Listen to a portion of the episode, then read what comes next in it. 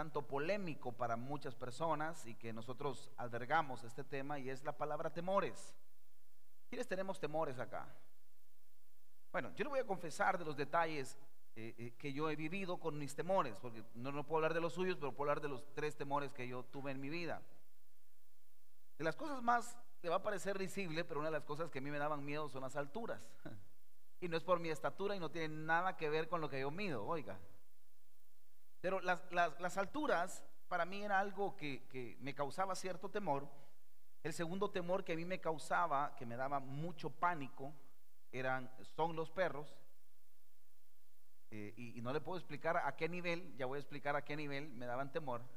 Tanto así que un día me le subí a, a, Cucucho a mi abuela, me le subí en espalda cuando venía un perro, cuando yo tenía como 12 años. Y, y pobrecita mi abuela, pues, porque mi abuela es mucho más pequeña que yo, usted lo sabe. Y el tercer temor son las serpientes. Aprendí a descubrir y yo dije, bueno, ¿y qué rollo? ¿De dónde sale todo esto? La verdad es que no es, no son las cosas las que nos generan el temor, sino lo que está en nuestro corazón. Espero que usted me entienda lo que voy a enseñar esta mañana. Aprendí a vencer esos tres miedos de la siguiente manera. En la casa compramos un pitbull. La perra era más evangélica que agresiva que nos movía más la cola que, otra cosa, pero, pero tuvimos un pitbull en la casa.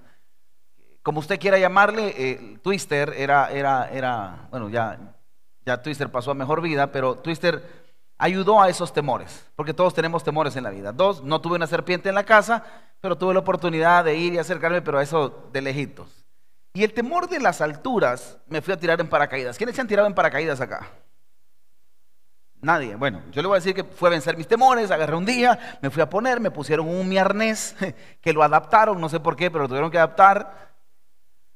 Y cuando empezó el helicóptero a sonar, toc, toc, toc, toc, toc, dijeron, nos, vamos a tirar. Yo dije, sí, buenísimo, tirémonos. Y yo estaba animado, y el corazón, a las pulsaciones, pero a la hora de tirarme no me quería tirar. Eh, el instructor iba a estar conmigo todo el tiempo, no me iba a soltar porque era mi primer salto, eran 5 mil o 6 mil pies de altura, si no mal me equivoco. Y, el, fulano me dijo, no te preocupes, yo te voy a ayudar, yo voy a estar contigo. Casi que me sentía que me decía, no te dejaré ni te desampararé.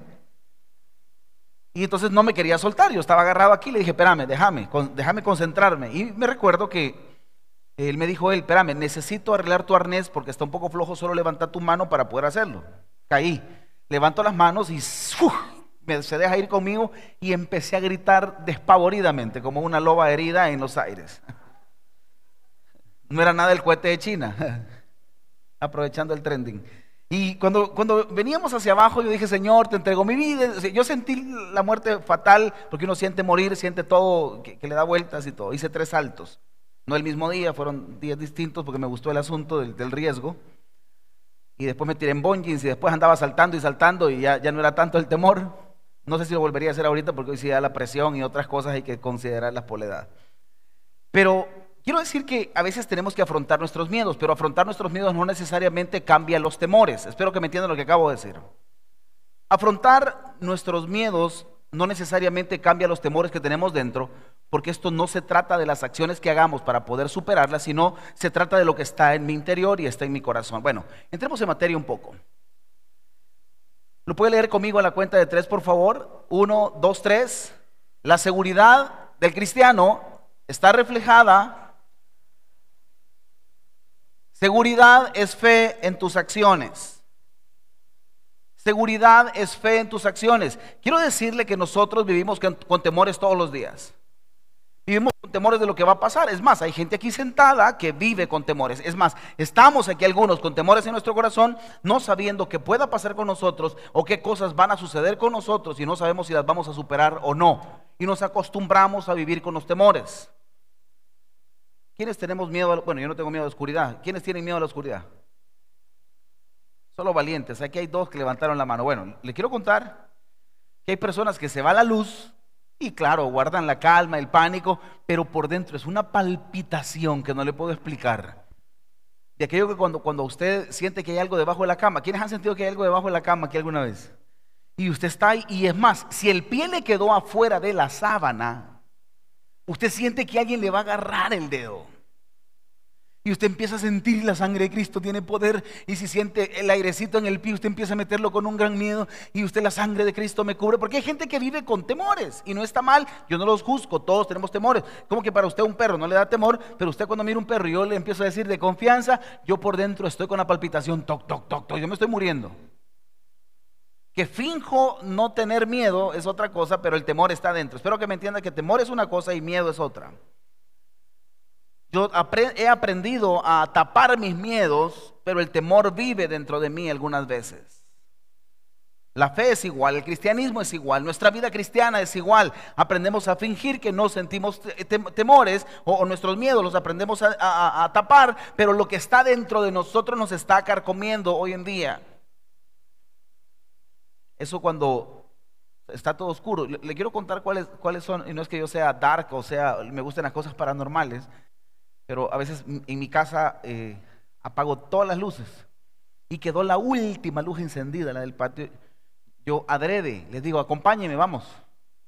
Y no enciendo ninguna luz. Todo apagado, no enciendo ninguna luz y tengo que ir hasta el patio y vengo de la segunda planta, bajo todas las luces apagadas, aprieto el switch y nos regresamos sin encender luces.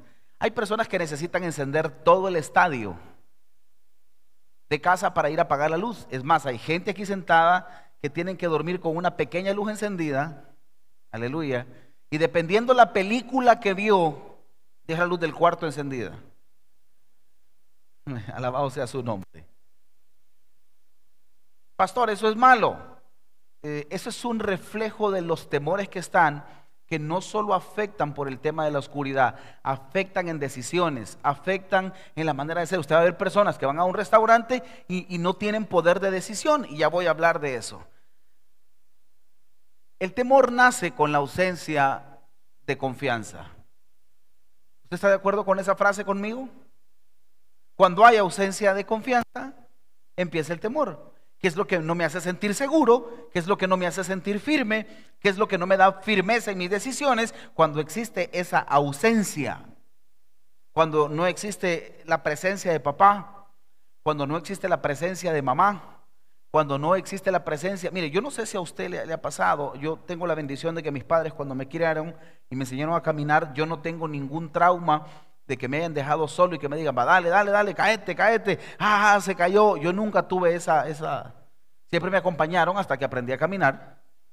Eh, eh, uno de mis hijos, yo los acompañé, de hecho uno, uno de mis hijos me asustó, no le voy a decir quién, porque cuando él empezó a gatear, él era retroceso, él era todo de reversa. Entonces cuando él empezó a gatear, todo para atrás. Entonces le cantábamos todos para atrás, no es cierto. Y este fulano le enseñamos a caminar para adelante. Porque todo él empezó al revés y era su motricidad. Simple y sencillamente era la manera de cómo él expresaba su seguridad. Y todo lo que estamos aquí cuando aprendimos, por ejemplo, a andar en bicicleta, quienes nos pegamos unas pero raspadas, pero marca Acme. Yo andaba unos bistecs aquí en la rodilla, no le puedo explicar. Esa atrofia fue la que no me permitió, usted ya sabe. Pero esos temores, yo no quería ver bicicletas en alguna etapa de mi vida. Yo no quería ver algunos detalles porque eso es lo que sucedía en mí, es que no, no, no me enseñaron cómo hacerlo. Eh, no fueron mis papás los que me enseñaron a andar en bicicleta, sino fue un vecino y el vecino me soltó en una bajada y me dijo, aquí te vas a agarrar y le vas a dar con todo para abajo. Vengo yo y le dije, va, buenísimo. Si sentís que te vas a caer, frenás, me dijo. Está bien. Y con gusto me dejó ir toda la bajada y ya venía yo, hasta temblaba. ¿Cuántos se acuerdan que temblaba el timón? Es más, le había puesto motor a mi bicicleta. ¿Quiénes le pusieron frutzi en la llanta de atrás aquí? Sonaba, uh, zumbaba, y se acababa y usted le ponía a poner otro frutzi, ¿verdad? Primero teníamos que congelar el frutzi, abrirlo por la parte de abajo y después ya servía de motor. ¿Cierto o no? ¿Quiénes venimos de ahí? Algunos vienen de gringos ahora y me dicen, oh no, pastor, solo, solo tomaba Evians. Ok. ¿Se fue? Tal vez Fito si se viene un ratito para acá y me ayuda a poner la presentación en las dos pantallas porque ya me estoy dando mucho duro aquí. Entonces, me dejé venir con todo y cuando, cuando venía me estrellé. Me dijo, cuando te sientas inseguro, me dijo, frenás y cuando sientas que te vas a caer, frenás. Yo no sentí la inseguridad y me caí. Me raspé todo y estaba pero mal y mamá era buenísima para curar, llegaba de una sola vez, a, ponernos con gasa y agua oxigenada y nos curaba con mertiolato. ¿Quiénes se acuerdan de esas curaciones? Y nos ponían mercurio de, mercurio de cromo y, en una etapa de mi vida me sentí como que era, eh, eh, me pusieron azul de violeta. ¿A cuándo nos pusieron azul de violeta aquí? Yo andaba todo morado aquí, aquí el asunto, porque así nos curaban antes. Perder una cosa impresionante como que era, eh, era otro rollo, mi amigo Fito. Y cuando estábamos en esos temores de colegio, en esos temores de todo lo que a usted se le puede ocurrir, sucedieron varias cosas. Yo empecé a tenerle miedo a las cosas. De hecho, los niños que hacen pipí en la cama es porque hay ciertos temores. Pastor, pero él ni siente, este por Aragán no es, no es cierto. El subconsciente va guardando esos temores por los miedos infundidos, espero que me entienda la conceptualización, y empieza a tener un desarrollo de su personalidad que nada siente seguridad de hacerlo. No se levanta al baño porque siente cierta inseguridad. Es más, no siente fisiológicamente que el cuerpo necesita eh, ir al baño, entonces hace sus necesidades dentro de cama. Yo pasé etapa, creo que todos pasamos una etapa acá que nos hacíamos pis en la cama. ¿Quiénes pasaron esa etapa? Levánteme la mano con seguridad. ¿Los demás tenían malos los riñones? Pero todos vivimos esa inseguridad. O sea, era un rollo, de verdad que era un rollo. Era un rollo el hecho de, poder hacerlo. Dice Fito que él también vivió sin seguridad. Ahora, quiero hablar de dos acciones específicas en lo que sale nuestra presentación. Y es el hecho de los temores que no contamos, sino que los guardamos. Pasa el tiempo, llegamos a 20, 30, 40, 50, 60 años y esos temores ahí están porque no me atreví a contarle a alguien. Porque todo lo hacía en broma cuando lo contaba. Alguien dice amén a lo que estoy predicando.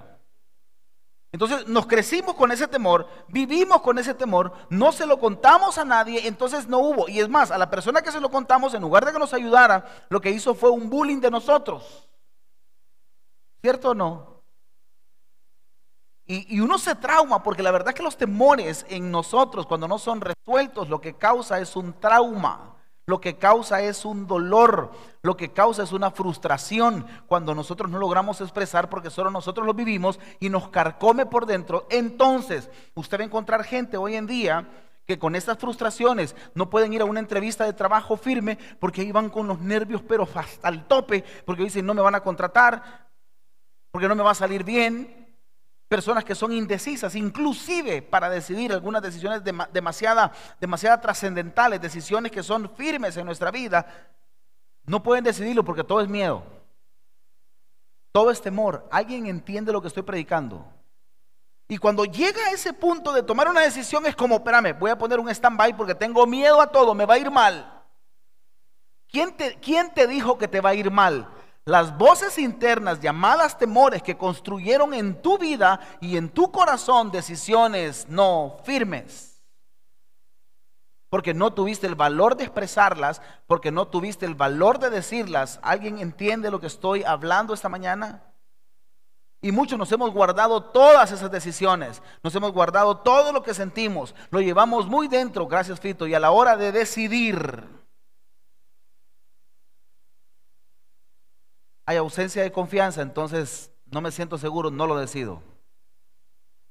Voy a hablar de cinco acciones que te llevan a esto. Uno, inversiones. Usted va a invertir. No, no, no, no, no, no, no. Me voy a, me voy a equivocar, voy a perder, voy a perder, voy a perder. Mejor no. Mejor guardo el dinero y no invierto. Temores. El que no arriesga no sabe lo que es perder o ganar. ¿Usted me entiende lo que estoy hablando? Y si, y si me vuelvo a equivocar, pues ¿qué tiene? ¿Qué tiene? Vuelves a intentarlo. Pastor, y si me caer, pues lo vuelves a intentar. Usted no sabe todas las veces que yo tuve que quebrar un negocio, y está mi mamá, y lo sabe. Usted no sabe todas las veces que tuve que endeudarme para poder hacer negocio y emprender. Y todo el mundo me decía, ya no lo hagas. Y eran como que las voces me alimentaban y me decían, hacerlo. ¿Quiénes somos de, ese ADN que te están diciendo no? Y usted dice, como sabe que esa es la visión y esa es la misión que hay que cumplir, lo hacemos. ¿Quiénes somos así? A mí cuando me decían, es que no lo vas a lograr, no lo vas a hacer, por dentro me decían, sí lo vas a hacer. Cada vez que me alimentaban eso, yo decía, sí lo voy a hacer. Y aprendí a ver quiénes eran mis voces negativas.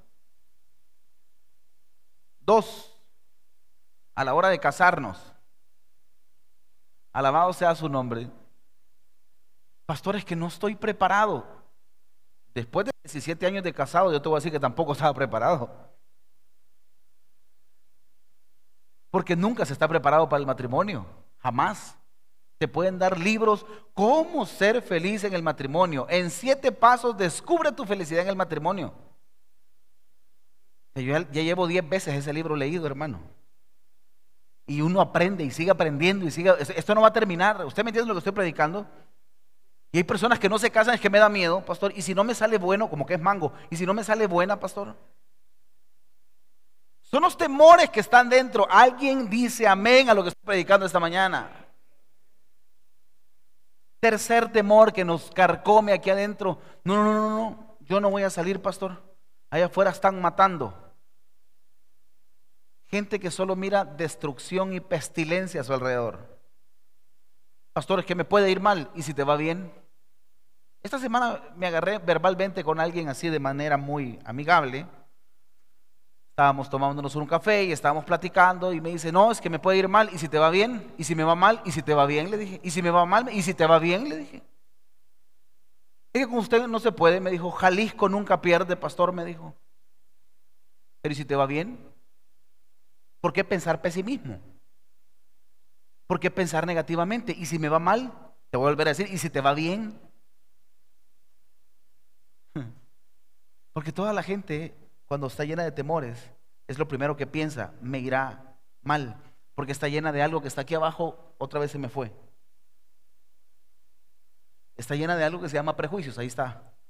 Y ya tenemos nosotros la respuesta automática a nuestras acciones. Es la respuesta, esto es como que se nos enciende el check engine. ¿A cuántos, cuántos andamos el carro con el check engine aquí encendido? Y uno dice, lo voy a arreglar, pero, pero el carro camina, entonces no pasa nada, ahí que quede el check engine, ya, ya sé lo que me van a decir, o es esto, es lo otro, es lo otro. Respire, que así es su vida. Uno de mis jefes hace, en el año 2000, 4, 3. 2003, 2004. Para contratarme, terminamos la entrevista, me hizo dos pruebas. Yo le he contado como experiencia, uno fue la primera prueba, fue la prueba de humildad, y me dijo, Josué, necesito que me traiga un café. Yo iba para un puesto gerencial, no tenía ningún problema, llegué, Serví la taza, le puse dos de azúcar, porque uno dice, ah, no le pregunté cuántas de azúcar, le voy a poner dos o una. Y se la llevé. Cuando se la pongo, eh, lo pruebe y me dice, yo lo tomo sin azúcar. Entonces eh, le dije, si gusta, regreso. Sí, me dijo. Regresé. Cuando vengo de regreso, la señora que servía el café se puso a reír. Está en entrevista, ¿verdad? Me dijo. Le digo, sí, está bien. Y me dijo, sin azúcar, llévelo caliente, caliéntelo en el microondas. Yo no le hice caso, llego de regreso, se lo pongo sin azúcar, está sin azúcar, don fulano. Y me dijo, lo siento muy tibio, ¿lo puede volver a calentar? Iba de regreso y la señora del café sentada riéndose. Serví, regresé, se lo puse caliente y me dijo, vamos a aprender algo, yo lo voy a contratar. Pero para contratarlo primero necesita, antes de actuar, preguntar. Mire, pico, aprendiendo. Dije, con gusto. La segunda me dijo, ¿tiene chance ahorita de ir a su casa? Sí. Entonces quiero que me acompañe y vamos a ir a su casa, me dijo. Y en el camino, yo texteando, arreglen todo. ¿Por qué? Porque la persona que me va a contratar, un empresario fuerte en el país, va a ir a mi casa. Por favor, tengan todo listo. ¿Se imagina usted el caos adentro de mi casa? Llegamos a la casa y él solo me dijo, quiero ver dos cosas, los chorros y las ventanas. Qué contratación más rara. En efecto, encontró un chorro en la parte de atrás que estaba goteando. Y mi muchacha le había puesto un trapo. ¿Quiénes le hemos puesto un trapo al chorro de la pila? Lo vio y me dijo, bueno, buenísimo, no se preocupe, ya vamos a aprender de esto. Yo dije, otra enseñanza. Yo dije, larga vida me espera, pero si me paga lo que quiero, no importa. Enséñame, oh maestro. y llegamos a la ventana, se vio y me dijo, esta ventana está quebrada. ¿Cuánto tiempo tiene así? Y a, decirle yo iba, se acaba de quebrar, porque así somos nosotros, ¿cierto? No, aquella casaca de interior. Se acaba de quebrar cuando mi muchacha sale. Ah, un año tiene, me dijo. Y sonreí y le dije, quizás más de un año. Listo, no se preocupe, me dijo, vámonos el carro de regreso, contratado, me dijo. Y ah, bendito sea su nombre, todos alegres porque me había contratado. Y me dijo, mire, si así como cuida su casa, va a cuidar mi empresa, empiece a hacer cambio ya. Porque tenemos prejuicios y uno aprende a caminar con ese prejuicio y aprende a no decidir cuánto cuesta un empaque de chorro. Max, ¿cuánto cuesta un empaque de chorro? Cinco centavos. Cinco dólares. y es el kit. Con todo y chorro. Y cambiarlo, usted sabe que eso es cerrar la válvula de afuera, quitarle el voladito ahí, ponerlo y volver a amarrar. En cuestión de cinco o diez minutos usted ha cambiado un chorro. Pero ¿qué decimos? Nada, pongan el trapo, ponemos trapos, goteras, ya venimos al invierno. En lugar de tapar la gotera ponemos guacales. ¿Cuántos tenemos guacalada en la casa? Porque nos acostumbramos a vivir con el check engine en nuestra vida porque tenemos prejuicios para decisiones, incluyendo las cosas más pequeñas. El temor nace con la ausencia de confianza. No siento la confianza ni la actitud para poder hacerlo. Y uno dice, ah, pastor, ¿por qué es por Aragán? Sí, ¿qué me generó el ser yo Aragán? ¿Qué me generó el no tener voluntad? ¿Qué me generó que se me quebró el vidrio de abajo y lo que hago es levanto el de arriba, lo pongo abajo y dejo el cholco ahí arriba?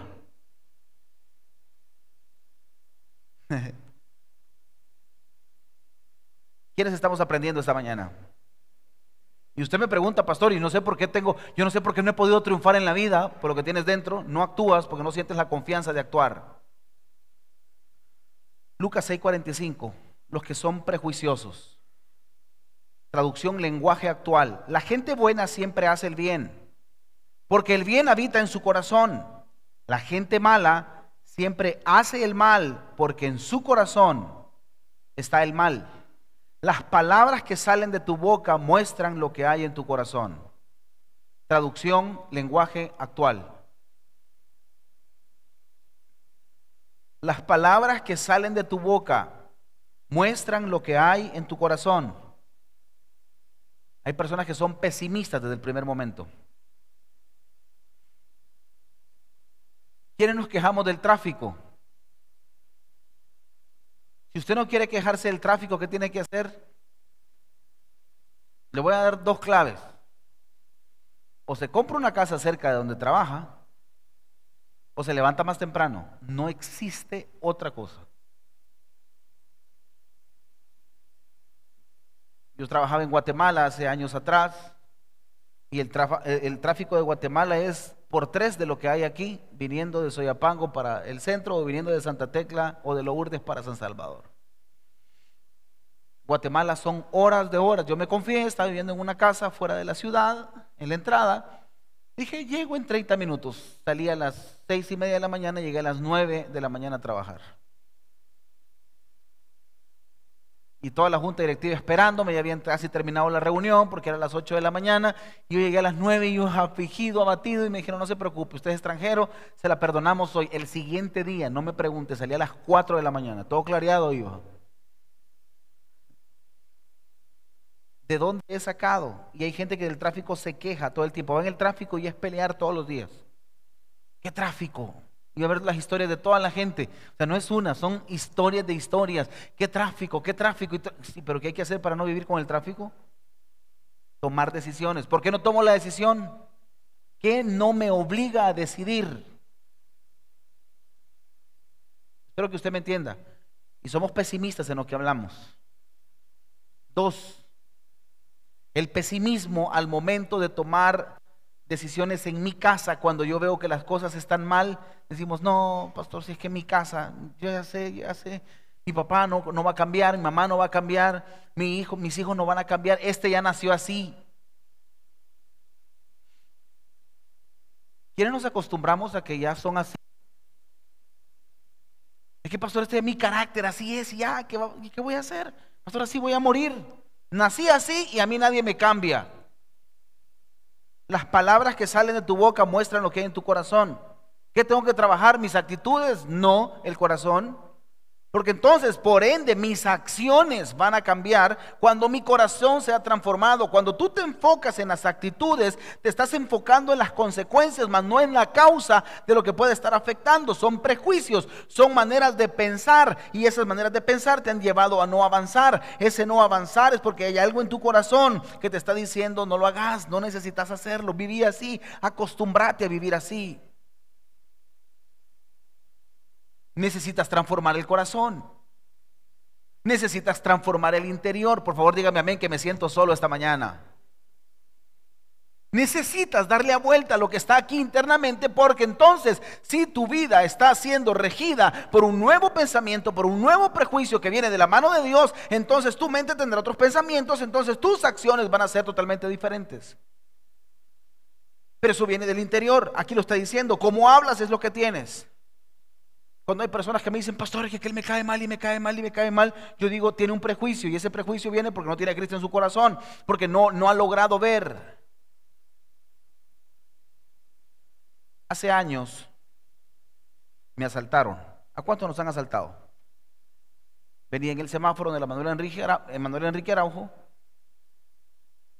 temprano en la mañana, saqué la mano por la ventana, no quise poner el aire, bajé el vidrio y venía en mi jipeta, venía en mi carro. Y el fulano me pone un cuchillo y me dijo, dame el reloj, me dijo. Y entonces empezó aquel diálogo, el miedo, ¿verdad? Porque sí me, dio miedo.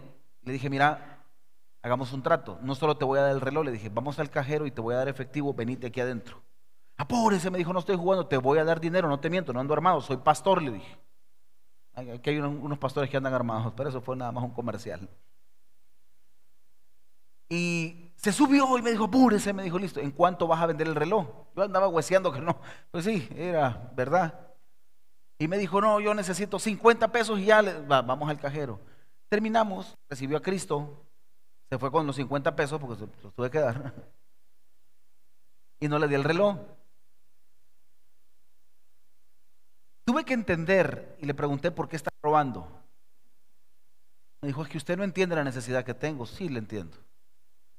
¿Qué te hace pensar? Le dije que vos, que yo tengo más que vos y que vos tenés, que yo tengo más que vos o, y tú menos que yo. ¿Usted en carro? Me dijo. Le dije, mira el piloto. Porque a veces podemos andar en carro, pero la necesidad es grande, ¿cierto o no? Le dije, pero hay algo que te falta a ti, que eso sí, no lo tenés tú, pero lo tengo yo. Y es a Cristo.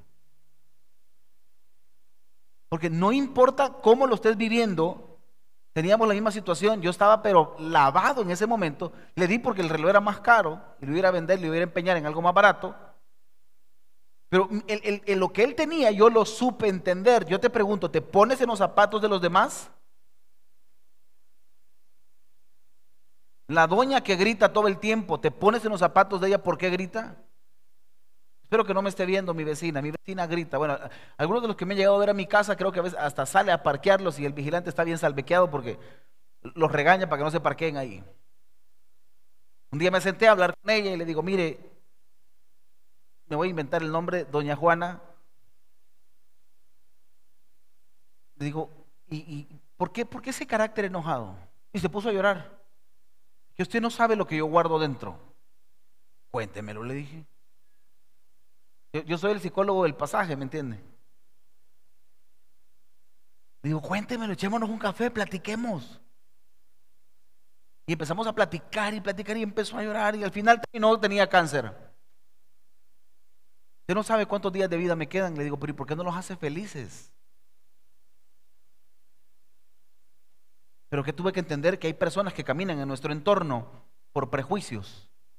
Hablan lo que tienen juzgan por lo que tienen. Espero me entiendan lo que estoy predicando. Actúan por lo que sienten dentro. Y hay personas que jamás te van a amar como tú amas porque tú amas en base al amor de Jesús, pero hay otras en tu entorno que no conocen de Jesús, entonces van a amar a su manera. Por eso es que te vas a encontrar con personas que te traicionan, con falta de lealtad, con acciones negativas, porque ese es el concepto que ellos tienen de amor, porque ese es el concepto que ellos tienen, porque lo que hay en su corazón, pero tú y yo somos diferentes. Tú y yo no somos de los que salimos con prejuicios. Es que el lunes cuesta arrancar. El lunes no cuesta arrancar, se arranca igual.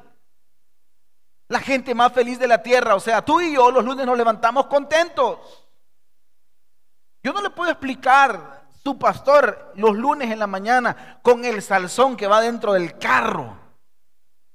Le recomiendo Puchi Colón, un salsero pero espectacular cristiano. Yo ahí adentro voy, hermano, y voy moviendo, yo voy, yo voy danzando ahí adentro. Y veo la gente estresada y algunos maquillándose que casi que chocan. Y yo digo, la doña no tuvo tiempo, pero no importa, seamos felices todos. ¿Usted me entiende lo que yo estoy predicando, iglesia? Porque en teoría nosotros no deberíamos de caminar con esos prejuicios. En teoría nosotros deberíamos de ser diferentes. Cuando alguien te llega a hablar mal de otra persona, tú tienes que entender que esa persona te ha contaminado el corazón. Tú no lo tienes, entonces no tienes prejuicio. Algo están viviendo. Las palabras que salen de la boca de ellos muestran lo que hay en su corazón. Las palabras que salen de tu boca muestran lo que está en tu corazón. Espero que estemos aprendiendo hoy. ¿Quién desarrolla mi confianza? Isaías 41:10 nos enseña algo bien importante. Era Jesús desarrollando la confianza del profeta Isaías. Así que no temas porque yo estoy contigo. No te angustes porque yo soy tu Dios. Y le dio tres cosas, te fortaleceré, te ayudaré y te sostendré con mi diestra victoriosa. Hablemos de esas tres cosas, fortalecer, ayudar y sostener. Papás y mamás que están aquí, Dios mismo nos estaba enseñando cómo estaba desarrollando el profeta Isaías acá. Lo estaba fortaleciendo, lo estaba ayudando y lo estaba sosteniendo. Papás, nuestra labor con nuestros hijos para que no crezcan con temores, Fortalezcámoslos, ayudémoslos y sostengámoslos hasta que hayan desarrollado su confianza. Pastor, ¿cómo voy a fortalecer la confianza? Afirmaciones. Yo tengo que afirmarlo, sí puede. Usted sí es capaz. Pero papá, ¿y si no lo logro? Lo volvemos a intentar. Y si me sale mal, volvámoslo a hacer. Un día de estos uno de mis hijos quería cocinar y quemó toda la comida.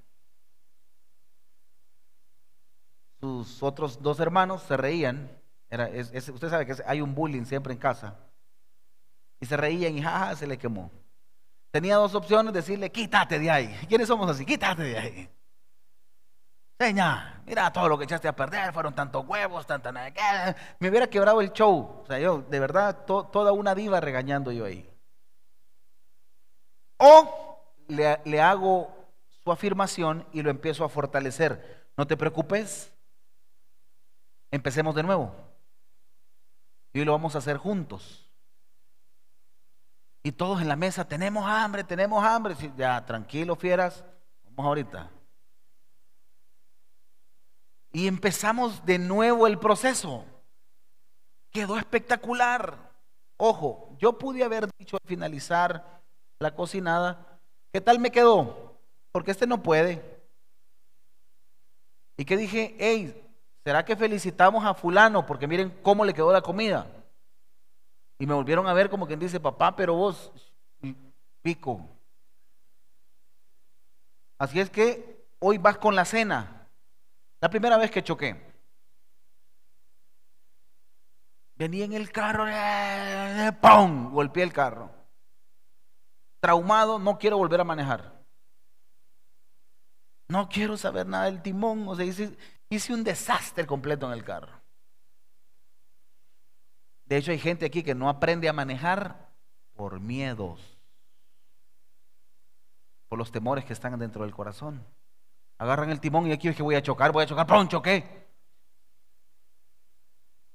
Se levantó, se subió al carro diciendo voy a chocar, lo logró. ¿Sí me entiende lo que estoy enseñando esta mañana? Yo dije, no, voy a quiero saber nada. Mi papá acababa de comprar un carro de agencia muy lindo, un Toyota Corolla, de del, fue en el año 90 y algo, 91, 89, 89, nuevitos, los corolitas nuevos que habían salido. Y después del choque, yo no, que no quiero, yo no quiero manejar, y en el carro de mi mamá. Cuando terminó, mi papá arregló todo, le dijo al motorista, llévese el carro, Josué, venite conmigo. Ah, yo dije, me tocó. Y cuando me sube el carro me dice, no, no, no, usted va a manejar. ¿El qué le dije? El carro nuevo. Sí, súbase, me dijo, y usted lo maneja. Y se subió el de un solo, flag, se metió el cinturón. Antes no era tan obligatorio el cinturón, pero mi papá siempre se lo ponía, flag, se lo subió. Se hizo el loco y se quedó ahí. Empezó a ver el beeper, porque antes beeper usábamos, no era el celular, el beeper. Y agarro el carro y empiezo a temblar. Ey, seguro me dijo, no, aquí no pasó nada. Esa afirmación que él me hizo me dio confianza para volver a hacerlo. Papás que están aquí, fortalezcan a sus hijos. Se cayó, vamos para arriba. Jurémonos, vamos de nuevo, empecemos de nuevo. Mi primer negocio, la primera vez que me endeudé, me salió mal. Topé una tarjeta, me cayó la santa regañada. Mis papás me fortalecieron, me ayudaron y me dejaron volver a emprender. ¿Alguien entiende lo que estoy predicando? Pero ahora con dirección. ¿Sabe qué hicieron? Me fortalecieron, pero después me ayudaron. El regaño no sirve, está bien la reprensión, pero sin dirección la reprensión jamás va a funcionar. Oye, hijo mío, Proverbios 1.8, la instrucción de tu padre y no menosprecies la dirección de tu madre. Instrucción y dirección, reprensión y dirección. ¿Usted me entiende lo que estoy hablando esta mañana? Importante sostener. Es que Isaías se lo dijo claro. El Señor le dijo claro a Isaías, yo estoy contigo. Y mire, ¿sabe por qué crecemos con estos miedos? Porque no hubo alguien que nos fortaleció, porque no hubo alguien que nos ayudara y no hubo alguien que nos sostuviese. Ausencia de papá en tu casa, ausencia de mamá en tu casa, a lo mejor sí estaban ahí, pero eran ausentes completamente. ¿Qué necesitamos hacer? Transformar el entorno. ¿Qué tienes que empezar a hacer tú a partir de ahora? El día que seas mamá, el día que seas papá, el día que tú tengas tus hijos, entonces fortalece, ayuda y sostén. En las personas tienes que hacer lo mismo, provocar un fortalecimiento, provocar, ayudar, provocar, sostener. En tu trabajo tienes que hacer lo mismo. Con tu entorno tienes que hacer lo mismo. Siempre se van a equivocar. Una de las compañías que a mí me tiene contratado, me dijo esta frase, el dueño, mis hijos se van a equivocar. Quiero que les tenga paciencia, me dijo. Y si se equivocan, usted solo me dicen que se equivocaron y empecemos de nuevo. Me, me, gustó la metodología porque he conocido otras empresas que si, y si mi hijo les estorbo, apártelo, pero tenemos que cumplir la misión. Él no. Me dijo, y lo he contratado para que usted desarrolle a mis hijos. Y me dijo esto, y el día que usted pierda la paciencia, perdió el trabajo, me dijo. Ah, mira qué contento llegó todos los días.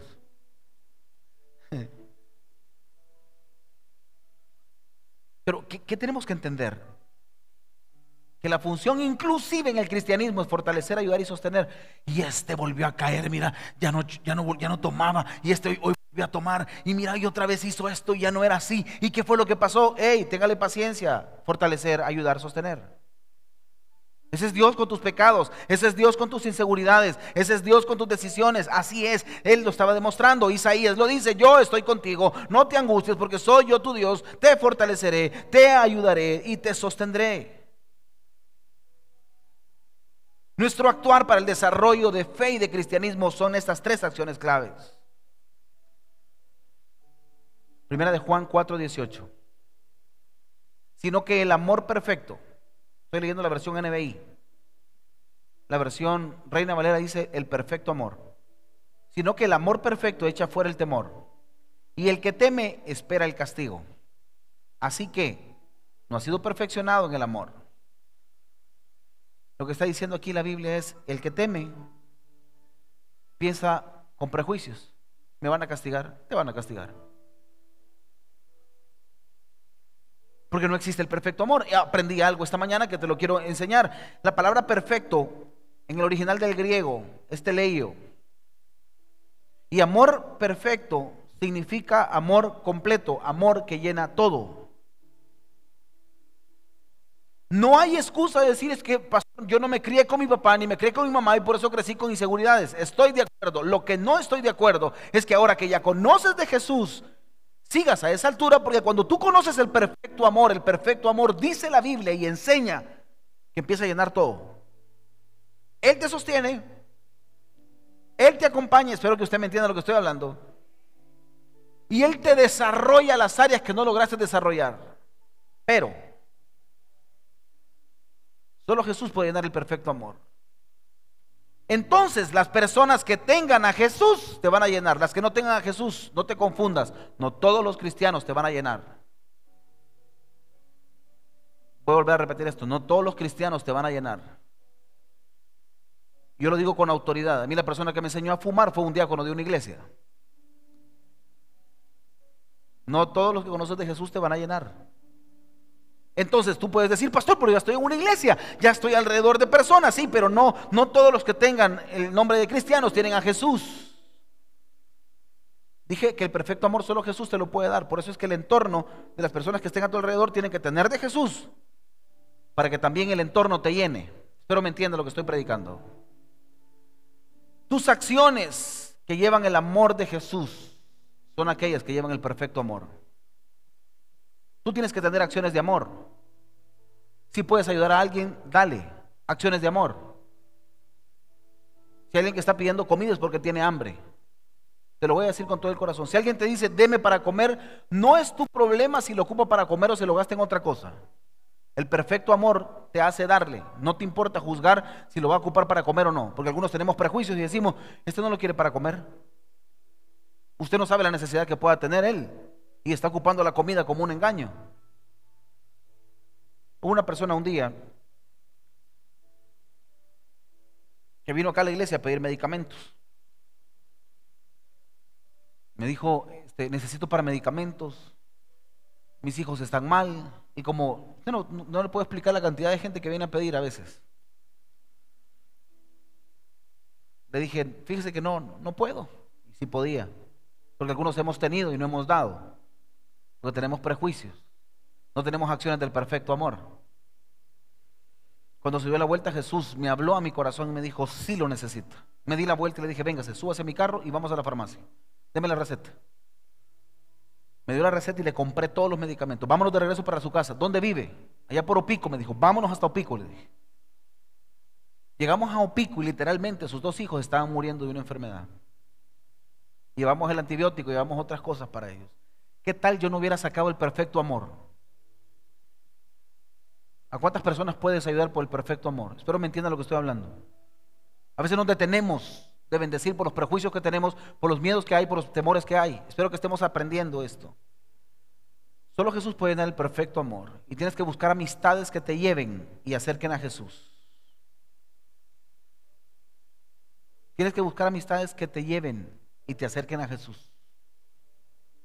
Pastor, pero mire, si que mis compañeros de trabajo no conocen de Jesús, entonces ¿quién tiene que llevar el perfecto amor? Espero que usted me entienda lo que estoy hablando. Es que lo que tengo por ogro y por, por jefe, usted no entiende, perfecto amor. Demuéstrale de Jesús. Yo tenía un compañero de trabajo que de, plano, solo imagínense que le decían Tasmania de cariño. Se imagina lo que él tenía en el corazón. Y me propuse, yo dije, le hablé a otro cristiano que estaba dentro del trabajo y le dije, mira, tenemos que transformar a Tasmania. Yo iba a ser el hermano Tasmania en el nombre de Jesús. Y dicho y hecho, hoy es el hermano Tasmania. Un año nos llevó. Versículo diario. Versículo diario.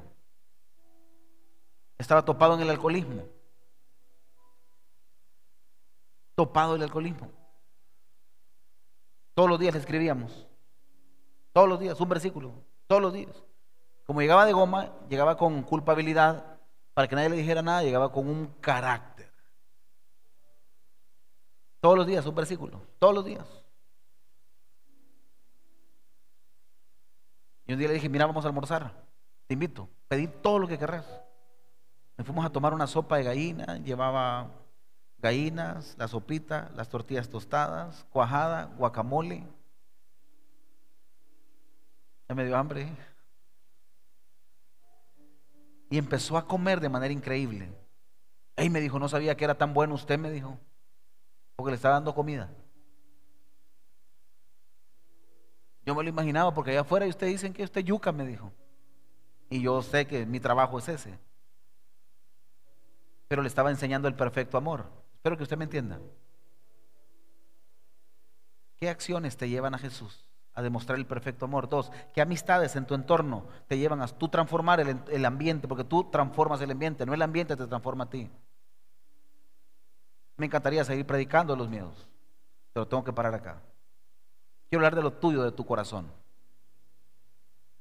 ¿Será que esos temores que han crecido hoy en tu vida necesitan el perfecto amor? Y que le demos otro giro ahorita y le digamos, Señor Jesús, ¿sabes qué? Entiendo que hay miedos en mí y entiendo que no he decidido hacer muchas cosas por este, por este temor. Y algunas decisiones de mi vida las he caminado por inercia. Renuncié a mi trabajo sin tener trabajo por inercia, por la orden del Señor. Y no me arrepiento. Hasta dije, me tardé. Muchas decisiones en mi vida he tenido que ir por inercia. Señor, yo voy a confiar en ti, pero eso es fe. Es la certeza de lo que se espera y la convicción de lo que no se ve. ¿Sabe qué significa? Es como que tú te lances al vacío y tú digas, no sé quién me va a agarrar, pero sé que ahí va a estar. ¿Usted me entiende? Eso es fe. Vencer nuestros temores es un acto de fe. Es actuar. Y a lo mejor te puede salir mal a la primera. Pero yo te voy a garantizar algo. En el proceso el Señor va a estar. Te va a sostener. Te va a acompañar. Te va a ayudar. Y te va a desarrollar lo que no has logrado hacer. Padre que estás en los cielos. Que esta enseñanza, Señor, ayude a muchos a ver de una perspectiva distinta, Señor, nuestra vida y nuestro interior. Que los que escuchan este podcast, Señor, también puedan llevarse esto en su corazón y los que nos miran por el internet igual. La iglesia se pone en pie, el ministerio de alabanza sube completo, por favor.